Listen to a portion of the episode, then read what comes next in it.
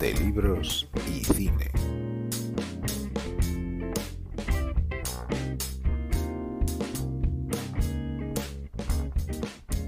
Hola, buenos días, buenas tardes o buenas noches. Yo soy Isabel Navarro y os doy la bienvenida a una nueva edición de la tertulia de libros y cine del Club 11. Y muchas gracias por estar ahí.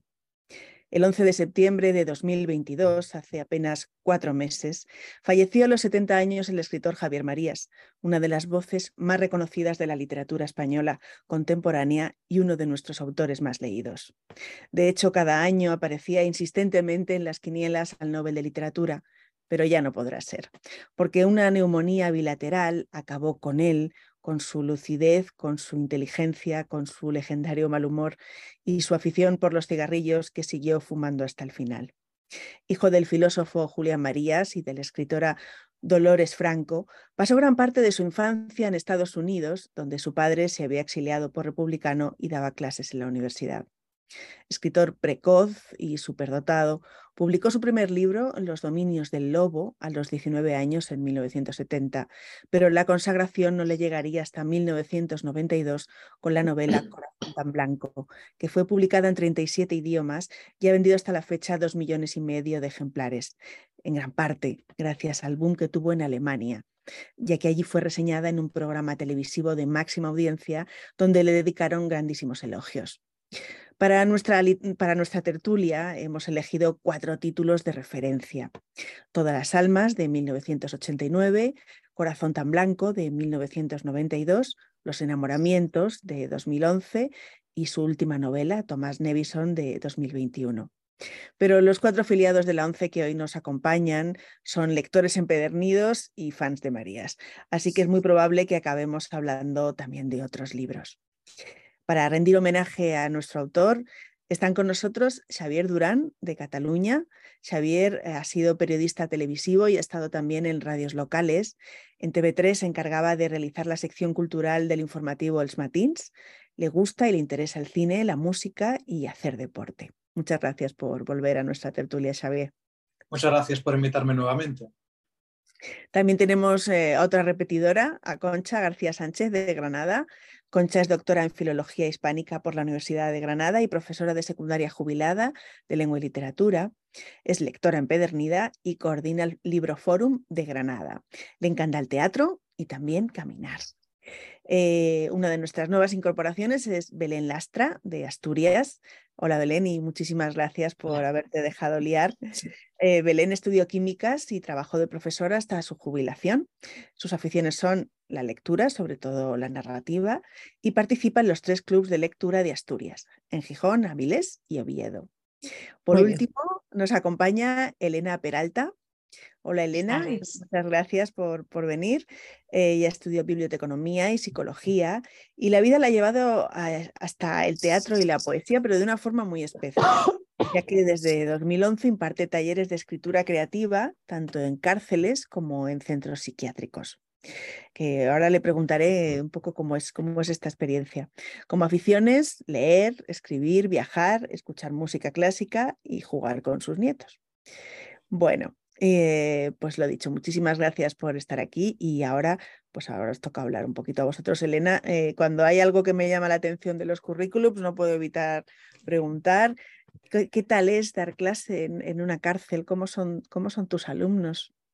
Pues eh, dar clase siempre es algo gratificante, pero en los centros penitenciarios mi experiencia personal es muy satisfactoria, porque yo voy como voluntaria. Entonces, los, alumnos que, van, que asisten a los talleres saben que, voy como voluntaria. Ellos agradecen el estar en contacto con personas de fuera, porque les, lleva, les entran como bocanadas de aire fresco de lo que ocurre en el exterior. Y, yo no los juzgo, yo no los... Eh, no hay reglas, no hay... Es, mi labor es completamente distinta a la de un funcionario. Entonces, conmigo se abre mucho más que con cualquier funcionario. Yo siempre digo que aprendo más de ellos que ellos de mí, porque se aprende muchísimo en, estos lugares donde personas mm, faltas de libertad. Nunca juzgo el por qué están, no es mi misión. Eh, ya fueron juzgados, por eso están allí dentro, cometieron un error, ya están pagando su pena.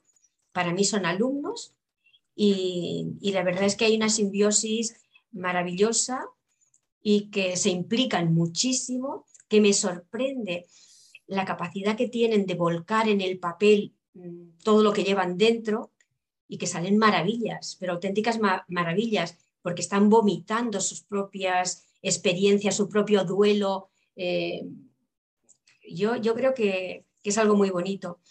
en el tiempo que he estado en Alcalá Meco, se han publicado cinco libros, recopilaciones de poemas de los chicos, otro de relatos, eh, algún que otro cuento, o sea que hemos hecho muchas cositas, muchas cositas. Qué bonito, interesante. Bueno. En Barcelona, eh, Javier, de los últimos cuatro años, eh, también he estado en Balras, con, en la cárcel de mujeres, y porque estuve viviendo en Barcelona cuatro años, allí me cogió la pandemia. Y, y, también viví en Barcelona una experiencia maravillosa con mujeres que, que nunca había trabajado con ellas y bueno, también muy satisfactorio. Interesante, me dan ganas de seguir hablando de este tema, pero bueno, tenemos que hablar de Tenemos otra cosa. tenemos otra cosa entre manos. Eh, Concha, ¿cuál es tu libro favorito de Marías de los que hemos propuesto? Y si, y si el, en general hay otro favorito, dime cuál, cuál es también. Pues mira, de, de, los propuestos, mi favorito quizás es Tomás Nevinson. Y, y, de los que no están propuestos, eh, uno de los primeros que yo leí que es Mañana en la batalla piensa en mí, que me estuvo persiguiendo en mi cabeza durante muchísimo tiempo, ¿eh? muchísimo. Pero en fin, en general a mí me encanta Marías, o sea que ya se lo dije a Aira cuando, cuando me llamó. ¿Y, por qué te estuvo persiguiendo ese libro? Que no ese título maravilloso, pues, es una frase de Shakespeare, ¿no? Creo, ¿no? Sí, sí, sí, sí, exactamente. Porque empieza, pues como casi todos los libros de Marías, de una forma que deja atrapada al lector. Eh, en Mañana en la batalla piensa en mí, que además eh, hoy he visto que lo tenemos en la biblioteca digital de la ONCE, porque yo lo leí en tinta hace muchos años, empieza pues con una aventura amorosa entre una, mujer cuyo marido está en Londres y, tiene un niño pequeño en la casa y, la persona que narra la historia, el narrador, ¿no?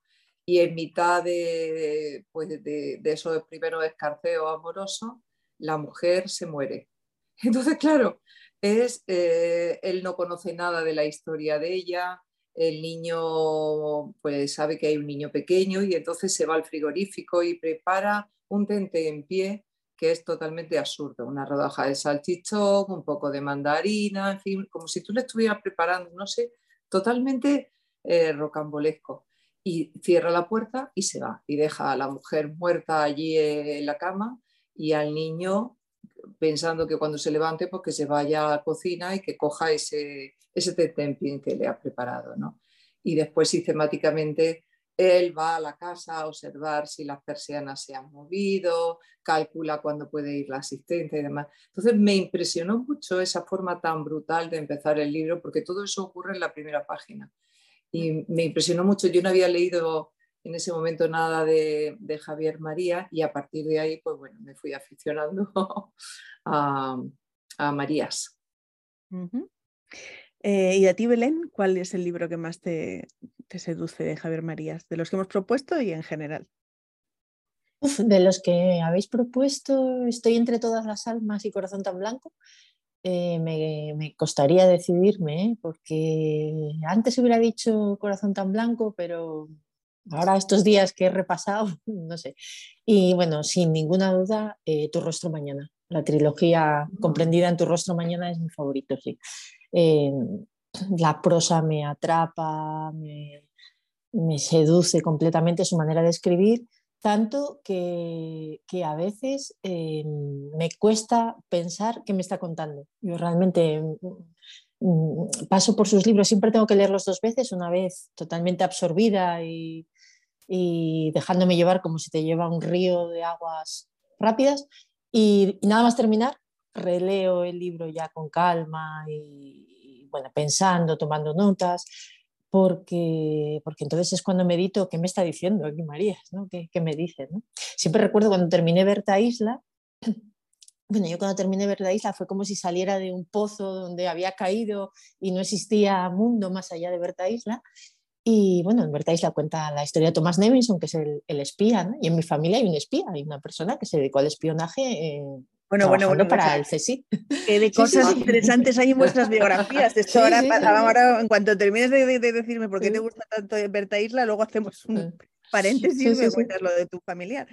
Bueno, pues pues fue muy gracioso porque yo levanté la cabeza y, dije, ay madre, esta historia de espía, yo ni, o sea, mm, pensé, no tiene nada que ver con lo que este hombre me cuenta, ¿no? Eh, sí que había ciertos paralelismos en, eso, como qué características tiene que tener un espía, pero, pero mm, no fui capaz durante toda la novela de, decir, pero ¿qué está contando? Si esto no tiene nada que ver con la realidad de los espías que a mí me cuentan, eh, eh, bueno, mi familiar, ¿no? Que no puedo contarlo porque si no me matarían. ¡Ay, qué pena! decir, y, cómo tiene que ser, bueno, cómo tiene que ser un espía para ser espía, eso sí que nos lo puedes decir. Pues mira, lo que sí tiene en común con Thomas Nevison es el don de las lenguas. Una persona, eh, es militar, evidentemente. Mm. Aquí en España casi todos los que trabajan en el mundo del, del ¿qué es? El CNI se llama o algo así, eh, son militares. Eh, bueno, por eso a este lo reclutan en Oxford, ¿no? no aquí en España, pero sí el don de la lengua, es decir, ser capaz de, fingir eh, pertenecer a varios estratos sociales dentro de un idioma que no es el, de uno mismo. Eso es tal cual.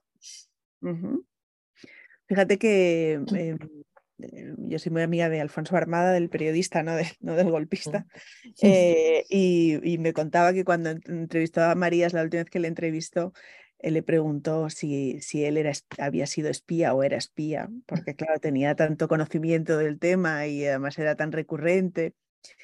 Y, me decía que, que, no se lo negó, o sea, no le dijo que sí, mm. ni mucho menos, y, pero bueno, fue como coqueto un poco con, se dejó, se dejó querer con la idea, ¿no? O sea, fue como de, bueno, si lo fuera no te lo diría, si no sé qué tal, fue un poco como, o sea, dices, bueno, pues igual él tiene el perfil también, ¿no? Él también da un poquito el perfil. Él también da el perfil, también se puede infiltrar. Y, mm, y, por qué, ¿Y por qué te fascinó tanto el de todas las almas? Que ahora al releerlo, ¿qué es lo que has encontrado? Em, pues mira, me, me, cuesta un poco decírtelo, pero em, quizá es porque es menos redondito que otros libros. Es un pelín más eh, inconexo y porque aquí nacen los personajes que luego se desarrollan tanto en tu rostro mañana. Yo adoro tu rostro mañana, me encanta, o sea, puedo mudarme a vivir ahí, a ese mundo. Y, sabía que era así, recordaba que, el protagonista, que aquí no tiene nombre, eh, solo se le da un nombre ficticio una vez, que, sabemos que es mentira, em, es el mismo que luego va a ser en tu rostro mañana. Em, y, va dándote los toques, ¿no? va, va diciéndote, va soltándote pequeñas perlas sobre, sobre, esa, sobre esas cosas que en común tienen muchas novelas, esos temas que a él tanto le gustan, ¿no? porque ah, volviendo al tema del espionaje, aquí no es espía, pero sí que sale quien luego le va a reclutar como espía en, mañana, eh, perdón, en tu rostro mañana. Em, cuando, cuando pasa esto, eh, ya te dejan ahí que su mujer murió, no sabes, necesitas tragarte 1800 páginas más para saber de qué murió la mujer y por qué murió la mujer. Ya sale Macbeth, eh, que necesitas leerte toda Corazón tan blanco y, eh, y, Tu rostro mañana para saber qué tiene que ver esta señora con, Lady Macbeth. No sé, a mí me sedujo enormemente. ¿no? El ciclo de Oxford me, me gusta mucho. Y porque se permiten muchas licencias. Eh, viene la historia del reino de Redonda, que es divertidísima, me, me gusta mucho, eh, forma parte de ese sentido del humor. Sale Francisco Rico, eh, aquí lo llaman el diestro, pero, pero claro, me hace mucha gracia el nombre que le da, ¿no? Más adelante va a ser un profesor que se dedica a fingir que torea. Entonces, en todas las almas encontré, reencontré, hacía mucho que no la releía, la acabo de releer, terminar ayer, vamos, y reencontré estos personajes que tanto quiero. Entonces mm, me cuesta decir que, que, no es mi favorita, aunque reconozco que el corazón tan blanco también me gusta. Pero yo creo que, si tengo que votar, voto por todas las almas. Belén, eres la lectora ideal. Yo quiero que me leas a mí y me leas con esa devoción. es que yo digo, una persona que se lee dos veces las novelas, una para dejarse llevar por el río de la prosa, otra para, ya enterarse bien, otra no sé qué. O me, parece fascinante tu manera de leer, me encanta. Eh, ¿Estos libros los has leído, los has oído o los has leído en tinta? Eh, no, yo creo que ella, cuando yo llegué a Marías, que no fue hace demasiados años, tuve la suerte de que tenía un montón para leer, claro. Eh, ya, ya leía en audiolibro. Sí, sí, ya leía en, Daisy, creo que los leí todos en Daisy. Bueno, no, estoy mintiendo porque, claro, cuando salieron, en Vidas y leí Berta Isla y Thomas Davison, los, los compré y le pasé el robot inmediatamente esa misma tarde. Vamos, ya me puse ahí, no existe el mundo, ¿no? Cuando, Vamos, yo me llevé el disgusto de mi vida cuando murió. Además, es que yo había escrito a la Fundación Premios Princesa de Asturias poniéndoles a caldo perejil por no haberle dado el premio año tras año. me encanta. Y este año escribí. eres había una escrito, fan, Belén, eres una fan, fan. Soy una fan, o sea, una fan número uno, no os podéis imaginar. Y había escrito antes, ¿no? Antes de la deliberación del jurado, me había enterado cuándo era y tal, eh, para decirles que por favor, que ya les valía, que era una vergüenza que le dieran el Nobel antes que el premio Princesa Asturias. Bueno, Recuerdo que luego ese día por la mañana, cuando se lo dieron a Mayorga, dije, solo habría un español porque le hubiera perdonado, que sería Juan Mayorga, y se lo dieron a Juan Mayorga. Y ahora mira, que se fastidien, siento que sean de mi región, pero que se fastidien porque todo el mundo recuerda que no recibió el Nobel, pero nadie recuerda que no recibió el Princesa de Asturias, que era más que merecido a, tenor de otros que lo llevaron. Sí, desde luego. Mm. Eh, pero bueno, me, imagino la cara de los del jurado cuando recibieran tus cartas y hasta aquí la loca. no, amabilísimos, me contestaron muy amables diciendo que no podían influir, me dijeron que no, podía, que no podían influir en el, en el, jurado y entonces nada, y les escribí una carta argumentando porque pensaba que tenían que mi argumentación llegarles. me encanta, me encanta. Bueno, Xavi, tú también eres bastante fan, por lo que me has enseñado el ladrillaco ese que tenías a la derecha cuando hemos empezado a hablar. Sí, que eran un montón de libros de, de, Marías. ¿Cómo, cómo, fue tú? ¿Cuándo empezaste a leerlo y cuál es tu, tu libro? A ver, se han dicho tantas cosas tan preciosas en los últimos minutos que voy a empezar uh, por, por, donde quiero, que es decir, que eh, yo eh, tuve la suerte de poder hablar con Javier Marías unos minutejos. ¡Ay, qué bien! Esto fue, sí, esto fue durante su gira de presentación de Los Enamoramientos. Eh, lo recuerdo porque fue, a diferencia de otros escritores que normalmente vienen acompañados, siempre por alguien que, por así decirlo, pues les hace un poco de carabina, ¿no? Pues eh, él estaba solo y, yo me quedé así muy sorprendido porque digo, es que es increíble, pero es que todavía falta para que entre y por lo tanto tendré cinco minutos para hablar con él. y entonces, eh, sabiendo que, ese día venía, pues había traído mi, libro, eh, mi edición de Corazón tan Blanco, que era el primer libro con el, o sea, el libro con el que lo había descubierto, para que me lo firmara y me lo firmó. El, otro día pedí a alguien que me lo releyera porque la vista ya no me da para ah, ¿no? recordar lo que ponía. Y, pone algo así como para mí, o sea, para mi nombre, em, este libro de secretos y que no tenga demasiados. Un saludo cordial, Javier Marías. Eh, estuvimos hablando, eh, cuando le enganché, ya había leído Los enamoramientos y el tema que seguro que traté fue Francisco Rico, las apariciones de Francisco Rico. O sea, soy de esas personas que se sienten fascinadas de pensar ¿no? que el, hispanista de, ¿no? que por ejemplo en, se pueden encontrar en Daisy ¿no? las coordinaciones de los trabajos sobre Don Quijote y sobre eh, el Lazarillo de Tormes, que sea un personaje que, que dé tanta tanto sentido del humor y tanta vida a, los libros de, Javier Marías. Le pregunté por él y entonces fue cuando él me dijo que, bueno, que el primer eh, libro donde había aparecido este personaje, efectivamente, como os ha dicho antes, con otro nombre, con el nombre del diestro, pues eh, era Todas las almas. Así que mm, fue un libro, este sí, Los enamoramientos lo había leído todavía con, con tinta, pero Todas las almas fue el primer libro de, de Javier Marías que leí en Daisy, por esta recomendación suya.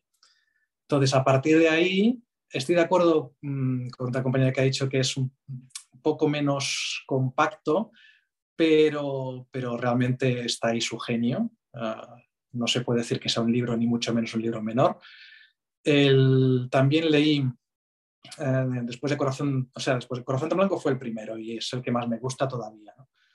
Pero, por ejemplo, Mañana en la batalla piensa en mí y Thomas Nevinson, como también ha dicho eh, otra compañera, son dos libros extraordinarios que tienen un elemento común, que es que los dos empiezan con un trueno y acaban eh, en una explosión de, de, de, las cosas que pasan allí, ¿no? que evidentemente todo eso se ha ido gestando a lo largo del libro. Eh, o sea, mm, comparto esta comparación que ha hecho de estos dos libros bastante distantes en el tiempo. Y en relación a la trilogía Tu rostro mañana, eh, bueno, pues claro, yo estoy aquí eh, porque no hice caso a lo que dice Javier Marías al principio del primer libro, que es algo así como no debería contar uno nunca nada, ¿no? Porque fue cuando eh, hablamos del espionaje, eh, en otra sesión de, libros y cine, que comenté pues esto, ¿no? que había leído eh, ocho libros de, Javier Marías, contando los tres libros de la trilogía Tu rostro mañana como uno, dos, tres. Y entonces, claro, pues nada, pues cuando me dijisteis que íbamos a hacer esta, esta tertulia, pues me puse a leer Thomas Nevinson como un loco, porque claro, es el último. Es el último donde, ¿no? Están sus últimas eh, palabras eh, publicadas con él en vida como novelista. Y entonces, bueno, pues eh, claro, evidentemente, pues me he pasado unas bonitas navidades con esta, con esta lectura apasionante. Así que, no sé, espero que esto responda a tu pregunta. Entonces, al final, favorito, Corazón tan Blanco sí, el, primero y el, primer impacto. Pero entiendo, entiendo que, por ejemplo, los que elijan mañana en la batalla Piensa en mí eh, tienen bastantes motivos para que sea bastante considerado como su libro favorito. Y en el caso de Thomas Nevinson, lo que le pasa es que, claro, como es un libro que utiliza tantas autorreferencias, o sea, es un libro, por así decirlo, que vale más haber leído más cosas de Javier Marías antes de emprenderlo. Pero, pero vamos, que al que le guste no se lo puede perder.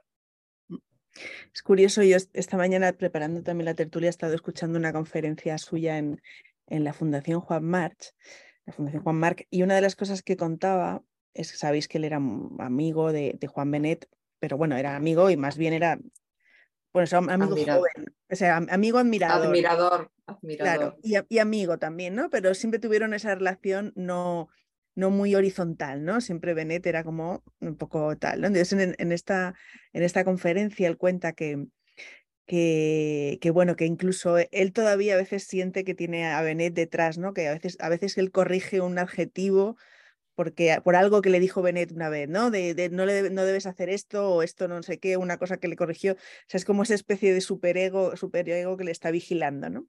Y entonces dice que cuando leyó todas las almas, eh, dice, bueno, es que él tenía una manera de halagar muy particular, básicamente es como que no halagaba nunca, pero le dio a entender que sí, de, manera irónica y no sé qué, le dio a entender que sí que le había gustado, eh, pero le dijo, pero, y dice, además es una novela que te va a dar muchas alegrías, pero tiene un problema y es que no vas a escribir nada mejor, ¿no? Y dice que, claro, decía María, es que él le había angustiado muchísimo ¿no? esta, esta idea ¿no? de que podía haber llegado ya a la, cima de lo que él podía crear ¿no? y, que, y que él sentía que eso, que el corazón tan blanco, que fue la siguiente, que, que era mejor, por suerte la pudo leer todavía Benet, ¿no? fue la última que leyó porque ya se murió. Y, y que, y, que, y que se alegra de que no tuviera razón, pero que le angustió mucho, ¿no? Esa idea de que le dijo, no, ya, no vas a, de esta, de esta, manera que te halagan algunos, algunos popes, ¿no? Ah, no vas a poder hacer nada mejor, ¿no? Que es como, te halagan y al mismo tiempo te... bueno, pero si, si, te lo tomas bien, es un acicate. También, también. ¿No? O sea, aquello de no vas a hacer nada mejor. Bueno, bueno, eso, eso ya lo veremos. es un acicate, pero se notaba por cómo lo contaba, se notaba que le había dolido. que le había bueno, pero mm, ¿puedo entrar? Sí, claro, claro. Eh, eh, Marías, eh, cuando entra en ese grupo, que era jovencísimo, eh, le llaman el joven Marías, ¿no? porque está su padre, entonces él es el joven Marías. Es mucho más, es más joven y decían de él que no solo era más joven, sino que lo había leído todo. Cuando llega con 18 años prácticamente a ese círculo de intelectuales, eh, lo sabía todo. Pero en todas las novelas y, prácticamente en estas cuatro, pero en, todas podríamos decir, eh, la figura de, de una persona joven que tiene un mentor, del que aprende continuamente y que con él tiene una relación casi paternal, está presente, porque por ejemplo en todas las almas está el profesor Rylands, eh, es su figura paterna en, Oxford, ¿no? Y, luego va a ser el que le mete de espía a este personaje, eh, acaba llevándole de espía en otras novelas, ¿no? Eh, y él mismo lo dice, ¿quién será mi figura maternal? ¿Quién será mi figura paternal en, Oxford. En Corazón tan Blanco, no recuerdo muy bien ahora mismo, si, si alguien lo recuerda que me lo diga, si hay un, no hay tanto, porque en Corazón tan Blanco sí que está lo de escuchar y todo eso. En, los enamoramientos, eh, la, narradora la llama la joven prudente, la joven prudente que escucha, que aprende, que tiene que, que tiene que, aprender de la vida, ¿no? Y, y el Javier que no se sabe si es malo o no es malo, bueno, que es él claramente, porque la descripción física que hace, eh, o sea, no digo que sea el escritor, ¿eh? que, perdón, es una broma de Javier Marías, claramente con los lectores, se describe a sí mismo físicamente, eh, porque habla de los rasgos físicos, y son los de Javier Marías, evidentemente, y en Thomas Nevison vuelve a estar, bueno, Thomas Nevison va en conjunto con Berta Isla, ahí está otra vez el profesor que le recluta, que vuelve a ser su, su, padre intelectual, el que le guía, y al mismo tiempo está Tupra, que también es un jefe, eh, pero también es un jefe intelectual, es decir, es alguien, o sea, siempre los personajes son jóvenes que aprenden de otros mayores, ¿no? que es lo que decías de Benet de, bueno, de todas estas amistades que, que, tuvo a lo largo de su vida, de gente muy mayor. Y, de hecho, él, y, de hecho él, cuenta también cuando en esta conferencia que, que se dio cuenta de que no sabía nada y que se pasó cuatro años callado con ellos. O sea, básicamente se pegó a ellos y se, se quedó mudo ahí viendo a ver qué decían unos y otros. Elena, que nos ha costado llegar a ti, perdóname. Eh, ¿cuál, ¿cuál, es tu libro mm, favorito de, de Marías y, con, y mm, no sé, con cuál te identificas más? Bueno, mira, yo tengo que decir que con respecto a Javier Marías soy la más inculta, la más ignorante, la más neófita. Em, había empezado a, leer Mañana en la batalla piensa en mí. Eh, me gustó muchísimo el principio, eh, tal como, como decía nuestra compañera, te engancha esa forma que es como si nunca hubieses visto un principio tan impactante, ¿sabes? Tan a bocajarro. y, entonces desde un principio em, es como si, si Javier María se asomase a la trastienda de las mentes y pone a trabajar al lector. ¿Sabes? Esa es la, la primera impresión que yo tuve.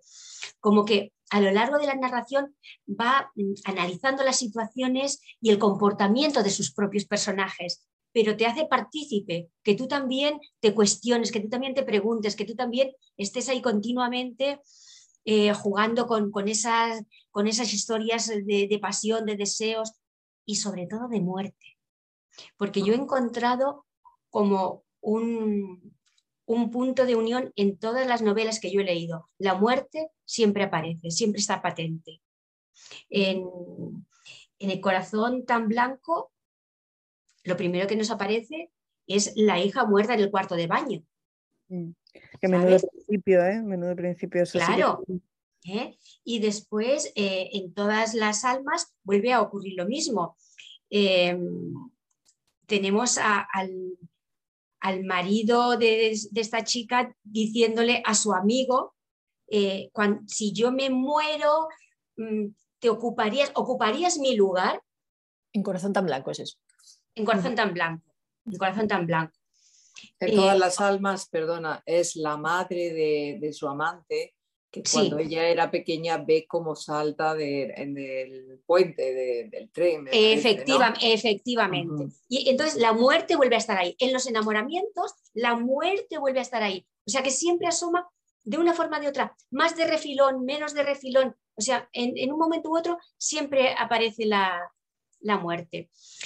Pero sí que hay una frase suya, porque yo soy mucho de frases, de analizar, de buscar.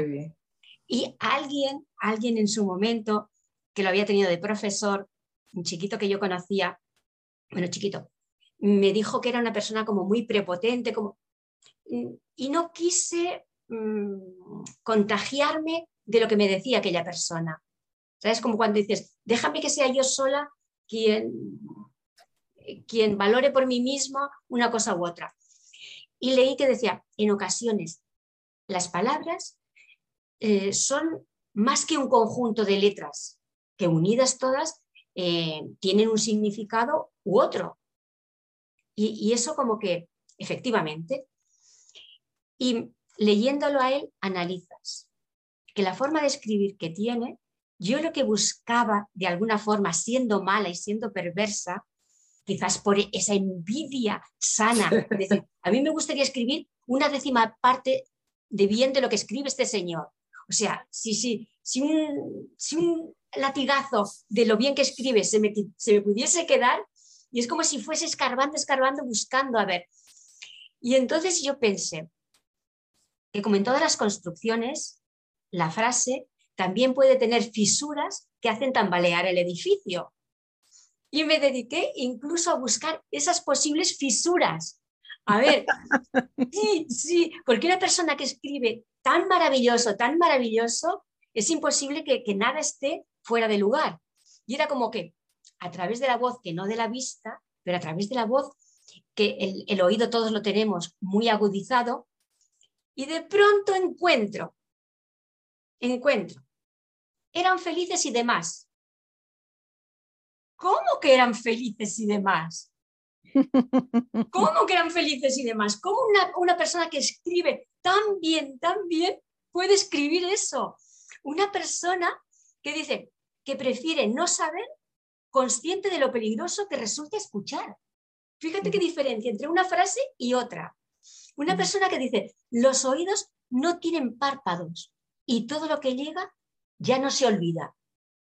Una persona que es capaz de escribir eso, ¿cómo me dice? Eran felices y demás.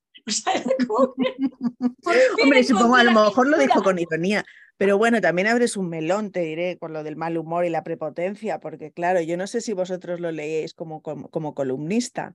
Concha, ¿tú lo leías como columnista? Pues mira, cuando, cuando yo podía leer en tinta, sí que leía eh, en, la Ah, en, el, en, el, semanal, eh, los rifirrafes que al principio traían Pérez Reverte con, con él, eh, porque además ellos no se conocían físicamente, simplemente eran vecinos de página, en algún sitio lo, lo, dijeron en esas columnas.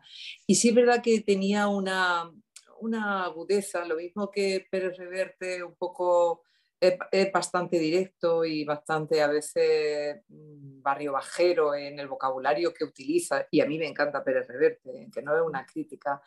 Él lo decía con mucha ironía, pero también atacaba fuerte. Yo creo que yo no lo veo a él como prepotente, quizá es un, es un, un erudito. Y, y, puede que un erudito desde fuera se pueda ver como prepotente, pero es un, señor que, habla inglés, que debe ser bilingüe o era bilingüe perfectamente, que también debía hablar bastante bien francés, eh, creo que también conocía el italiano, es decir, que se maneja con las lenguas pues, como sus personajes perfectamente. Y después con una cultura debe ser un enamorado de Shakespeare, de Dumas, de Balzac, de Cervantes, de, autores de un espectro inmenso. Entonces, quizás algún comentario que hiciera podría parecer de prepotencia, pero no creo que fuera eso, ¿eh? desde mi punto de vista. Mm, yo creo que te perdiste al último, al último columnista que era el del país, que decir, los últimos 15 años o así estuvo en el país, porque el XL o del XL fue hace como fue hace bastante. O cuando dejé de ver. Claro, y se, fue como agriando su humor. Esa fue mi sensación. Yo no sé de los eh, Belén o Xavi, vosotros leíais las columnas. ahora, ahora, que dices esto, eh, no, yo no leía sus eh, columnas, pero sí que quiero mm, hacer una mención a esto que acabas de decir, que en sus últimos libros, Berta Isla y Thomas Nevinson, eh, el sentido del humor no existe. Mm. De hecho, como he dicho antes, cuando pregunté a Javier Marías eh, en persona, era por Francisco Rico, es decir, por un elemento humorístico. Y en cambio, en, estas últimas dos novelas, efectivamente, como tú mismo has dicho, tiene un carácter más agrio, hay críticas a los jóvenes, hay un punto de, ¿no? habla del, siglo idiota, ¿no? refiriéndose al siglo XXI, ¿no? porque eh, ¿no? acaba con los razonamientos. Es decir, hay un punto de, que no ha entrado con buen pie en el siglo XXI o que no se, siente, o no se sentía, mejor dicho, eh, cómodo con, con los nuevos tiempos. Y no sé si tendría algo que ver el hecho de que, como eh, habéis estado antes hablando de la figura del mentor, pues eh, igual él esperaba que fuera mentor de alguien y si alguien no ha aparecido. Ah, no sé, es una absoluta hipótesis que estoy lanzando al, aire, pero que, que, hay un punto de, acritud que lamentablemente se cuela eh, en los dos últimos libros, pues eh, sí, la verdad es que sí. Y el hecho de que tú misma hayas dicho que se notaba en las columnas, pues supongo que es esto, es unifica. Columnas era muy malhumorado, todas eran columnas de queja, queja, queja, eso, queja contra los jóvenes, contra el feminismo, contra, el urbanismo de Madrid, contra no sé qué, siempre había como, como una actitud gruñona, ¿no?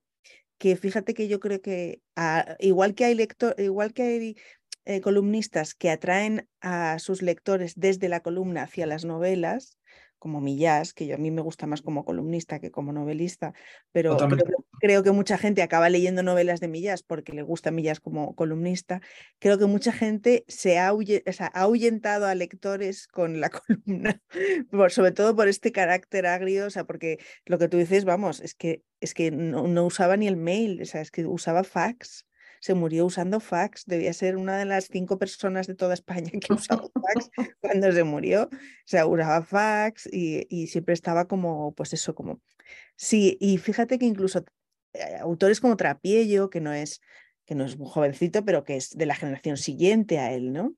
Alguna vez han dicho que la generación de Millás, o sea, de Millás y de, y de Marías y de Muñoz Molina y tal, han sido un poco tapón y que no han sido generosos con los de atrás, o sea, con los que han venido después. Con los jóvenes. Con los un poco más jóvenes, tampoco mucho más jóvenes, pero con la generación siguiente, vamos. Y es, es verdad que, que sí, él, él fue como discípulo de, de, de, los grandes, pero él no ha tenido discípulos, es cierto. Belén, ¿tú, ¿tú lo has leído en las columnas o, has, o, también te has mantenido fuera de, ese, de, ese, ese Marías? Como dijiste en la introducción, yo soy lectora fundamentalmente de narrativa y tanta narrativa leo que estoy muy alejada de la realidad y empiezo a sospechar. Yo leía bastante a Marías, pero tenía un problema, o sea, dejé de leerle a conciencia porque para mí eh, esto es como Spider-Man, quien tiene un gran poder tiene una gran responsabilidad. Y María se escribe tan bien o escribía tan, tan bien que a mí me iba a convencer de cualquier cosa. O sea, se iba a quejar de que había que pagar impuestos y yo salía de la columna y decía, cierto, es que la verdad cobran demasiados impuestos. Entonces, yo mm, un día que dije, no voy a leer más las columnas, que no tengo por qué, pues leeré sus recopilatorios cuando me apetezca, pero claro, luego leías de repente artículos como cuando los tontos mandan, y decías, ole, Marías, o sea, ole. A mí yo entiendo su, su, bueno, pues su irritabilidad o irascibilidad que fue aumentando con la edad, ¿no? Y su pérdida paulatina del humor. Cierto es que, por ejemplo, Superta Isla o Thomas Nevinson tienen mucho menos humor. Pero bueno, todavía hay una pareja en Thomas Nevinson de matrimonio que para hacer sus actos amorosos se disfrazan de tiroleses y cosas así, que a mí al menos me, me sacó la risa. Yo, yo, me reí, es decir, que siempre tenía golpes, muy buenos. Y, por ejemplo, sí, sí, creo que se fue volviendo menos críptico, que afinó más el pensamiento con los años, porque al hilo de lo que dijo nuestra compañera, que me lía ahora con los nombres, eh, del, tema de la muerte que sale en todas las novelas, hay cosas que siempre salen en sus novelas. Elena. Mm. Yo estaba pensando ahora que, por ejemplo, en todas las almas, la, la muerte que hay eh, bueno, aparte de esa muerte que hay, ¿no? Él piensa, empieza hablando de la muerte, porque dice que cuando, bueno, yo no puedo leer, ¿no? Pero era algo así como eh, cuando dos de los tres que conocí en Oxford ya están muertos, ¿no? Entonces, es un poco como tengo que escribir esto porque esta gente mayor se me ha muerto y ahora, ¿qué, me queda a mí sin ellos? ¿no? En la siguiente en orden cronológico en Corazón tan Blanco, el tema de la muerte es tremendo, porque claro, eh, juntado con el, gran tema de Marías, ¿no? que es el de saber, escuchar, espiar. ¿no? En todas las almas incluso dice que en Inglaterra tienen un verbo para escuchar, no es ser cotilla, o sea, para escuchar, pero a conciencia. No casualmente oyes algo y... No, no, cuando estás ahí escuchando.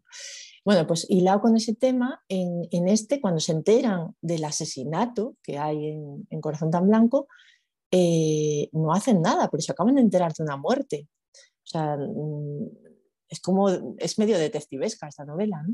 En la siguiente que tenemos nosotros aquí, en los enamoramientos, es más fuerte todavía, porque esta vez la muerte es por el mismo motivo, por, ocupar el, lugar de, en un matrimonio, ¿no? Por, está, está, montado diferente la historia, pero es lo mismo, eh, por, ocupar el, papel de, marido en este caso se produce un asesinato. Y, tampoco hace nada, ella decide no hacer nada, es decir, lo que queda en el pasado ya no lo puedo arreglar, no hago nada. Pero al final en Thomas Nevinson, la muerte, que es muy importante, porque claro, a él le encargan matar a una mujer. O sea, así, toma. Eh, que a mí me parece que ahí sí hubo cierto humor en eso que, comienza en, diciendo eh, yo fui educado a la antigua, eh, a las mujeres se las protege, se las cuida, si hay un barco, pues son las primeras que... A mí me parecía que era como de humor, ¿no? Porque decir, a ver, tanto eso, pero yo soy un señor de la, antigua, ¿no? Porque luego la novela va de que tiene que matar a una de ellas.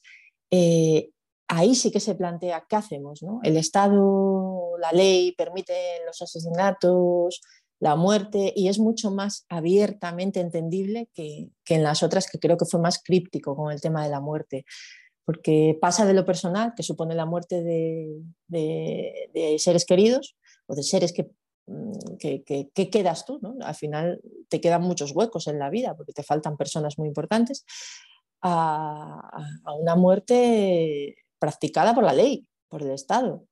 Eh, no solo lo aborda, sino que es que es un tema fundamental al que le dio muchísimo peso en las novelas, como a muchos otros. ¿eh? Pero vamos, a mí ese, a mí me parece que siempre escribía la misma novela, iba cambiando, iba cambiando cosas.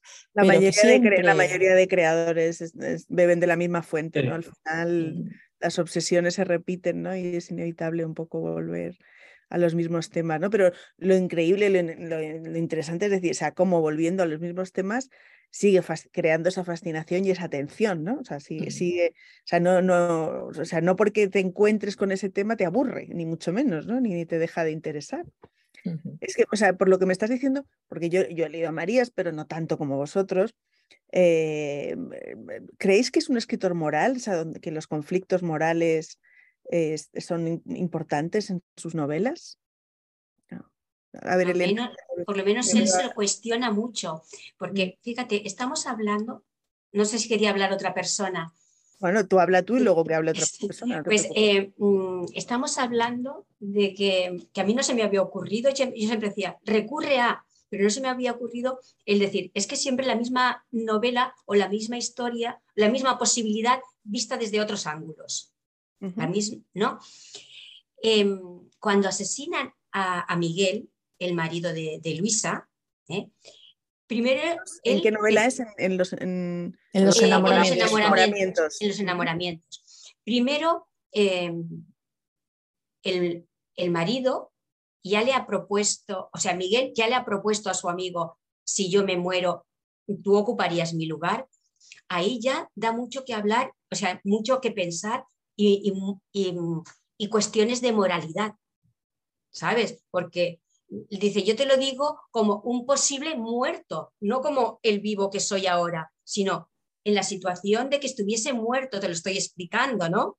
Entonces pero, no sabemos si se lo dijo. Pero yo. Eh, Puede ser mentira.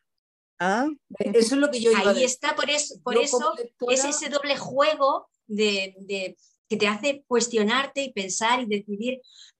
Pero después, una vez que está muerto, que lo asesinan, eh, aparece esa relación tan compleja entre los vivos y los muertos. Esa relación mm, que tenemos, mm, sobre todo ella al quedarse viuda, que hay un fragmento que tampoco me lo sé todo, me lo sé de memoria, ¿no? Pero más o menos, en el que viene a decir que cuando se queda viuda, la mujer se queda desolada, triste, ¿para qué quiero mi vida? Esto ya no es nada. Pero como cuando se va difuminando ese dolor, cuando desaparece ese dolor y lo que da paso es a que otra persona pueda entrar en tu vida, por eso digo que ahí la moralidad empieza a trabajar. Eh, el pensamiento del principio, el pensamiento de cuando ese dolor primero ya ha desaparecido, cuando se ha difuminado. Y entonces, como que hay un momento que explica algo así como que se ha tenido que morir el primero para que yo pudiese conocer al segundo. O sea, qué suerte he tenido de quedarme viuda, porque si no, no habría conocido a este. Y ahí la moralidad de, uno de decir, mm, ahí tendríamos mucho que hablar. A ver, a ver qué dice Concha. Yo es que lo veo de otra forma. A mí me parece que, que Javier Marías engaña, entre comillas, al lector porque e, efectivamente tú lees el libro y piensas eso al principio, que la viuda ha encontrado el hueco con este amigo que se ha llegado a hacer imprescindible. Pero si piensas un poco, tú no te has planteado si el amigo es el que ha inventado toda esa historia y con toda esa carga moral que le cuenta a la narradora, porque desde el principio le echó el ojo a, Luisa y entonces se ha inventado la historia del melanoma que tiene en el ojo Miguel, toda la historia que, conlleva. Y a, mí me da, a mí me da la sensación que es todo como un bulo que él mismo cuenta, que le cuenta también al otro que se tiene que encargar de buscar la navaja, de buscar todas las cosas para matarlo, pero que realmente ni Miguel estaba enfermo. Eso es lo que yo pienso, ¿eh? lo mismo estoy súper equivocada. Sí, sí, claro ni, Miguel estaba enfermo, ni, nada. Y él lo único que hace es mover la silla de Miguel, es decir, hace lo mismo que hace eh, Lady Macbeth. Es decir, eh, hace todo lo posible, es instigador del asesinato, tiene el corazón blanco, pero las manos mm, llenas de sangre, ¿no?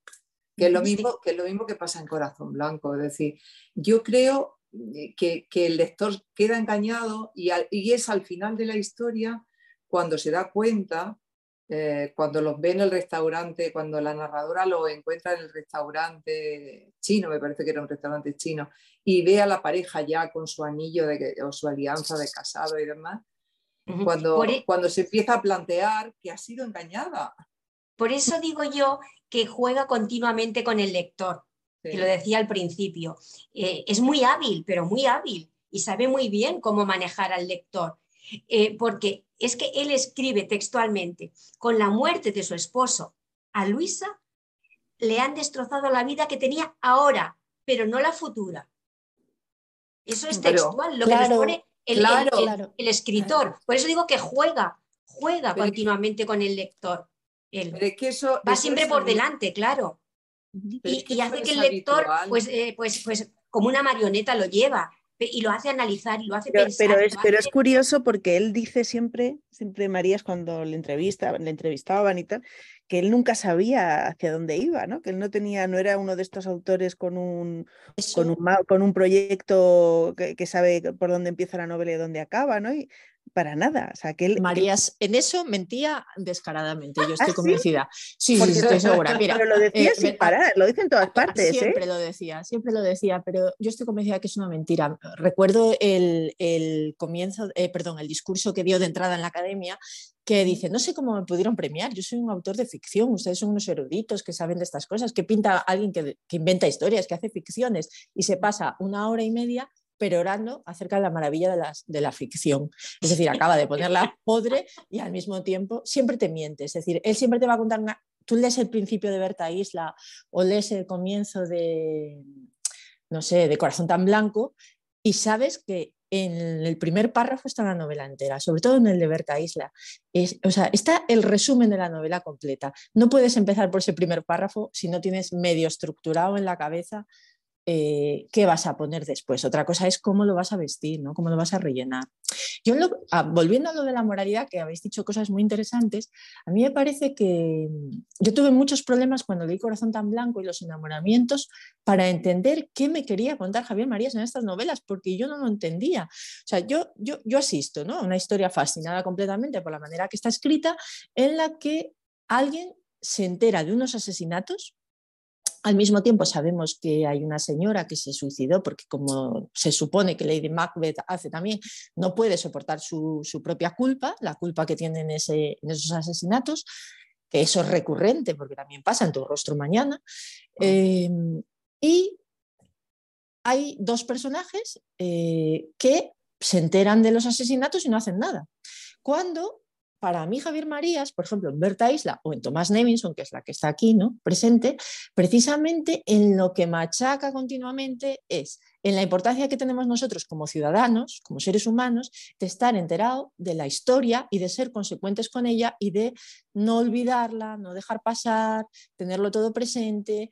Para él, eh, la memoria histórica, que tanto se habla hoy en día, también era la guerra de las Malvinas, eh, ETA, los, asesinatos de ETA, también era pues, el IRA, es decir, eh, lo cercano, no lo podemos olvidar. O sea, él cuando se pone páginas a describirnos eh, la matanza de Hipercore es porque no quiere que la gente olvide eso. ¿no? Entonces, yo no podía entender cómo el protagonista de, Corazón tan Blanco o la de los enamoramientos pues, pues no hicieran nada, lo aceptaran sin más, ¿no? Entonces, ya desesperada con este tema, le daba vueltas y volví a leerlo y, todo esto, mm, encontré que hay una teoría por ahí, me parece bastante acertada y bastante seria, bueno, no, no es una teoría de alguien que se la, o sea, es gente erudita, y un poco él hace un remedio en, esta, en estas cosas morales de juegos que juega, te engaña, te vuelve a engañar, te cuenta una cosa, pero igual es la otra con eh, la transición española. Eh, es decir, tenemos que estar enterados de lo que pasó, de lo que pasó, los crímenes del franquismo, los crímenes de la guerra civil, de, todo lo que pasó, pero luego, ¿qué podemos hacer una vez que el crimen lleva ya 40 años o 50 años? ¿Qué vas a hacer cuando esta señora ya es feliz con Javier? Javier no va a matar a nadie más, porque Javier ha matado a Miguel nada más que para, ocupar su puesto, pero no va a hacer ningún otro daño, ¿no? no, es un delincuente. ¿O qué vas a hacer con, qué va a hacer eh, Juan cuando sabe que su padre ha matado a su primera mujer? O sea, mm, ¿qué va a hacer él? él si no hubiera sido eso, él no hubiera existido porque no hubiera nacido. Entonces, eh, afirman que, dio claves durante la novela, yo ahí ya no sé si es verdad no, para, eh, para hacer una analogía con, con, la sociedad española. ¿no? Tenemos que estar enterados, tenemos que estar informados, tenemos que saber qué ha pasado, pero igual tenemos que, que dejarlo pasar, o sea, saberlo, pero no, no, bueno, pues eso, una analogía con la transición. Pues menos mal que no se lo preparaba, que escribía así. claro, eso era una mentira. ¿Sabes lo que iba a poner después? Sí, sí, sí. Yo os recomiendo que escuchéis la, la toma de, de, o sea, cuando le dan... Discurso de la RAE, ¿no? Sí, sí, es divertidísimo. Hace una imitación de un juicio, imita al juez, imita al, juzgado, eh, cambia la voz, hace voces. La réplica de Francisco Rico es divertidísima también. Em, se mete con los escritores de ficción. Francisco Rico, precisamente. Le contesta, sí, el que le contesta es Francisco Rico, ¿no? Con, su boca muelle, como dice él. Es, que, eh, es que tiene una, una capacidad para describir, para, para hacer, vamos, yo, el discurso de la academia es divertido a más no poder, desde mi punto de vista, más de profundo, vamos. es, es, verdad que pinta visualmente, ¿no? O sea, que decir que él escribe, eh, tiene un libro de retratos de escritores, no sé si lo habéis leído, ¿no? También el de, que el de Isaac Dinesen, el de, el de Valle Clan. O sea, ¿cómo describe? Es verdad, es verdad que, que, yo creo que nadie describe como Marías. Xavi, ¿tú qué piensas de esta cosa moral? Eh, bueno, lo primero que quiero decir es que estoy fascinado con las aportaciones de las compañeras. Espero que los oyentes también compartan esto. Eh, sobre la moralidad, mm, es, evidente que le gusta plantearlo, pero sobre todo lo que mm, a mí, digamos, más me, me choca más que la moralidad es eh, el concepto del tiempo que, que usa Javier Marías. Es decir, eh, por citar otro ejemplo de espionaje, ¿no? Eh, ¿tú te imaginas a 007 planteándose lo que va a hacer ¿no? a cada paso que da? es, un ejecutor, ¿no? Es un, ejecutor. nato. No, es una persona dotada para saber si en el momento en que dispara eh, tal cosa o elimina a tal persona, se está planteando si es bueno o malo. Hace lo que debe, ¿no? En cambio, eh, con Javier Marías todo es más, este gesto ¿no? esta palabra, este, en fin, este hecho que tengo delante, eh, se puede ver desde diversas perspectivas para que lleve a, distintos fines. ¿Eso qué significa? Significa que hay un determinado tipo de lector al que estos juegos eh, le pueden, eh, digamos, frenar bastante, ¿no? Porque es que decir, a mí me gustan los libros aunque pasen muchas cosas, que los personajes se muevan de un lado para otro, que visiten no sé cuántos países y al final, eh, ¿no? en ningún momento se plantean si para ir de un paso al siguiente se podrían haber otros caminos, ¿no? En cambio, con Javier Marías estás constantemente acelerando, frenando, acelerando, frenando. Y entre medio, te planteas, eh, pues esto, ¿no? En el caso, por ejemplo, de Thomas Nevinson, eh, que es un personaje al que se le dice que tiene que deshacerse de una persona, pero que tiene que seleccionarla entre tres, es decir, tiene que identificar cuál de ellas eh, colaboró en su momento con la banda terrorista ETA, pero claro, como tarda en, saber quién es, como no es suficientemente hábil para detectar quién es la persona que busca, pues eh, claro, eh, recibe la, el acicate o el, eh, en fin, la idea de que si no mata una tiene que matar a tres mujeres, entonces claro, le entran todo tipo de dudas sobre qué tiene que hacer y cómo lo tiene que hacer. Es decir, todo es, pues esto, ¿no? Que hay un personaje que va dando vueltas a las cosas.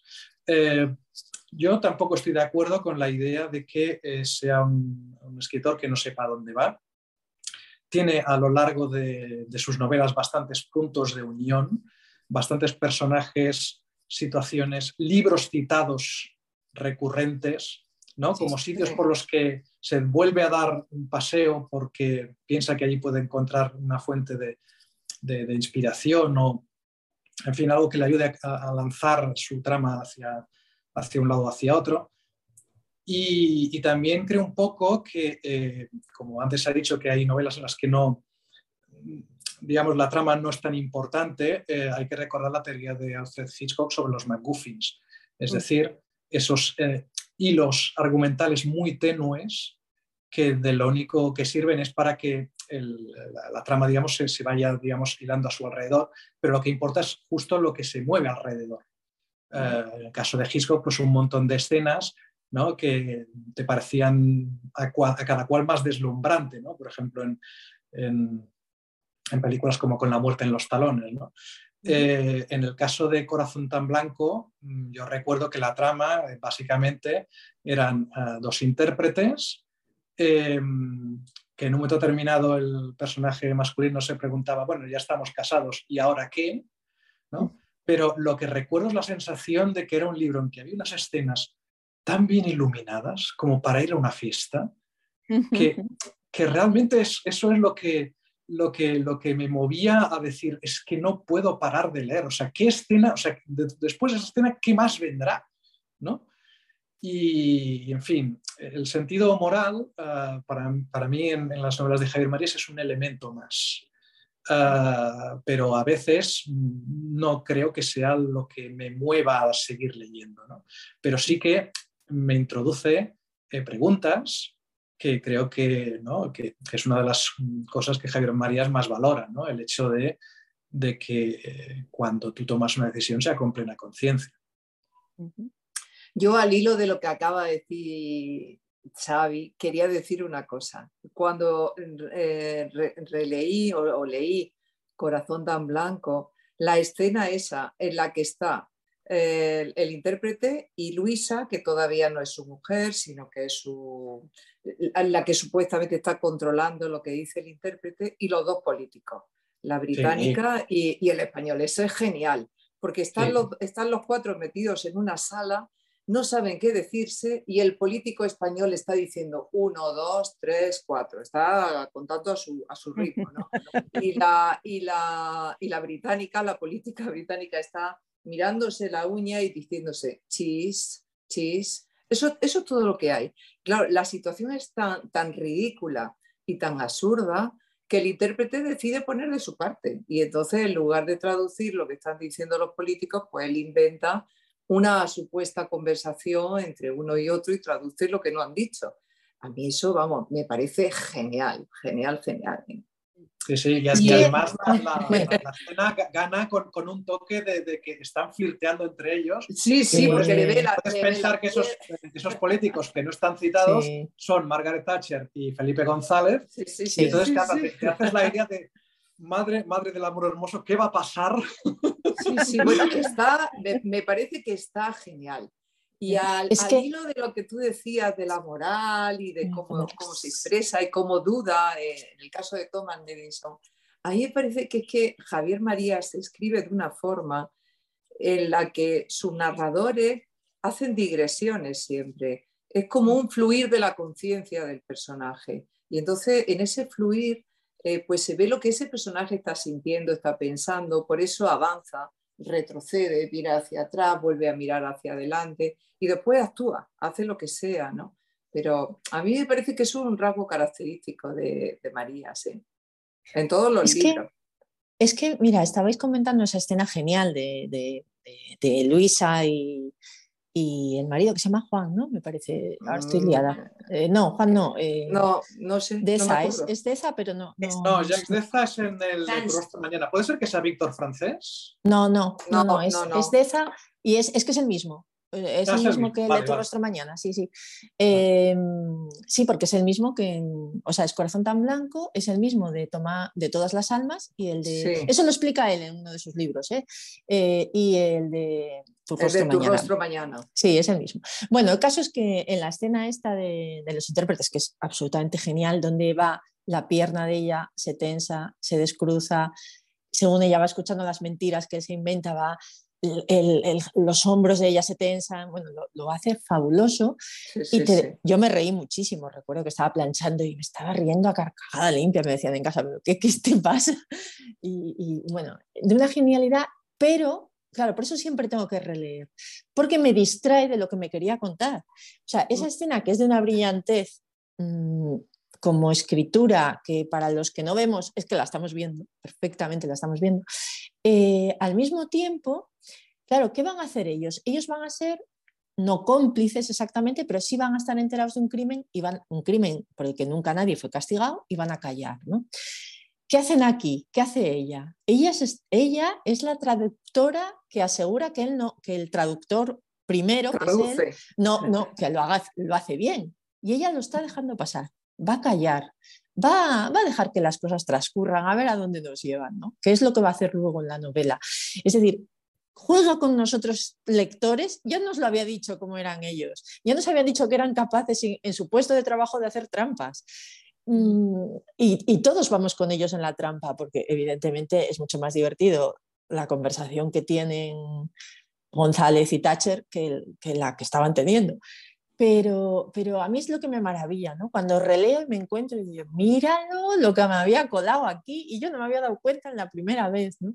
Eh, siempre hace esas cosas. O sea, si un personaje hace una cosa y repasas atrás, la ha hecho siete veces ya antes. O sea, mm, por eso son tan buenas sus novelas. Bueno sois, y, me tiraría aquí una hora más hablando con vosotros, pero esto tiene que llegar a su fin. fíjate, eh, en, el, en, el, Vanity Fair de hace unos años, en, cuando le hacen el, el, cuestionario Proust, que sabéis que son unas preguntas estructuradas, dice, ¿qué rasgo le desagrada más de sí mismo? Y contestó, la indecisión. Dice, ¿qué es lo que más deplora en los otros? La ausencia de dudas. esto, lo dijo Marías, ¿no? O sea, que decir que él mismo sufría su indecisión, pero a la vez se veía que era parte de, lo, de, lo, que le hacía ser quien era, ¿no? Y no soportaba que la gente no dudase. Pero fíjate, que te interrumpa, porque hay una frase que utiliza él que viene a colación de lo que dices. Y dice, a cada uno le toca bregar con su vulnerabilidad. Claro, claro.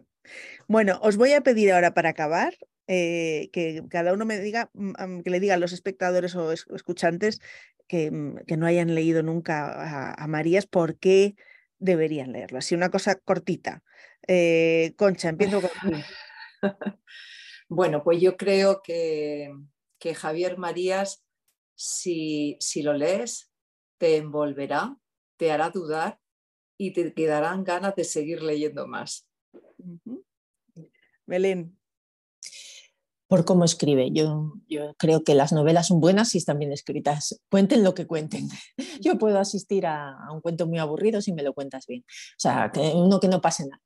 Y porque creo realmente que no defrauda, no engaña en su novela. Eh, lo que te dice al principio lo vas a encontrar durante toda la novela y mm, va a tener una belleza en la utilización del lenguaje español que pocos escritores han conseguido. Elena, ¿tú por qué lo recomiendas? Pues vamos a ver, porque yo he empezado por decir que tiene un lenguaje mm, maravilloso, utiliza, engarza, mm, es que hace filigranas con, las palabras y, además intenta no hacerlas vulnerables no solamente las utiliza como herramientas para hacer daño, para herir, para maltratar, para... No, no, no. Eh, es como eh, ese, encuentras equilibrio. Equilibrio en su. te hace pensar, te hace divagar, te hace. Pero, pero es una lengua, eh, o sea, es una lectura que al final te engancha, te engancha, te engancha. y es. Yo diría que, fíjate que lo he dicho como una fisura, pero que es capaz incluso de utilizar, eran felices y demás. Porque está tan seguro, tan seguro de sí mismo. Que todo, forma, todo, forma parte del engranaje, desde luego, o sea, todo es, por algo y para algo. Que solamente alguien como él puede, puede permitirse el lujo de, escribir así de bien. Xavi, terminamos contigo pues eh, recomendarle a la gente que escuche que, eh, que, le den una oportunidad. En los enamoramientos, creo que en los enamoramientos, hay un momento en el que viene a explicar que mm, la gente, los lectores acaban olvidando un poco las tramas y, y se acaban quedando con las ideas que eh, tal libro les haya inoculado. ¿no?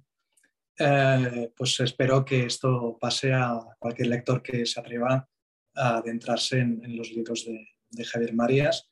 Y nada, solamente recordar lo que aparece al final de, de Thomas Nevison, que viene a decir algo así como, eh, confío en no dejarme nada y si me dejo algo, ¿qué se le va a hacer? Pues muchísimas gracias, de verdad que ha sido un placer escucharos y nada, citaros a, citaros a los que a los que estáis al otro lado para el próximo mes en nuestra tertulia de libros y cine y a los que habéis venido a participar, que por favor vengáis más. Así que nada, un abrazo muy fuerte y gracias de verdad. Pues gracias a vosotros. A ti. Muchas gracias, buenas tardes. Muchas gracias a los compañeros, ¿eh? me, lo he pasado muy bien con vosotros.